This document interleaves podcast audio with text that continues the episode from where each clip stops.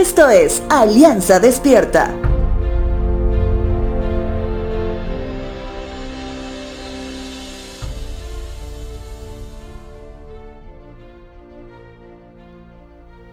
¿Alguna vez han escuchado la frase, lo que acabo de decirte entró por una oreja y salió por la otra?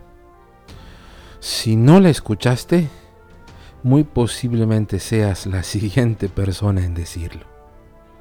Te menciono esto porque todos nos hemos encontrado en una situación tan difícil donde la frase hablando se entiende la gente hace varios minutos atrás había dejado de tener razón alguna, ya que las palabras eran insuficientes.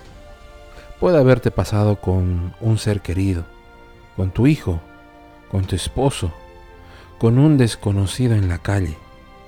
Sin embargo, te hago una pregunta. ¿Te habrá pasado eso con Dios?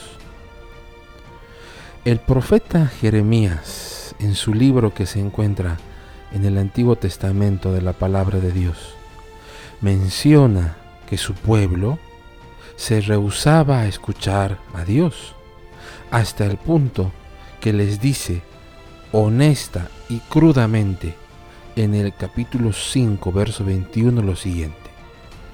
Pueblo necio y sin corazón.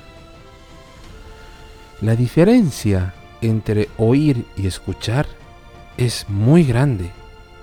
Aunque parecería ser lo mismo, tu oído oye todo lo que esté a su alcance de manera automática, desde el susurrar del viento hasta el llanto del bebé del vecino.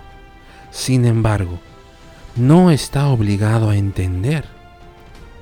Al contrario, el escuchar no es automático e implica voluntad intencional por parte de la persona para comprender el mensaje. Te hago una pregunta más. ¿Cuántas veces solo oíste a Dios, pero no le escuchaste? Dios está obrando en nosotros constantemente, en nuestras vidas, con palabras de amor, instrucción, aliento y advertencia.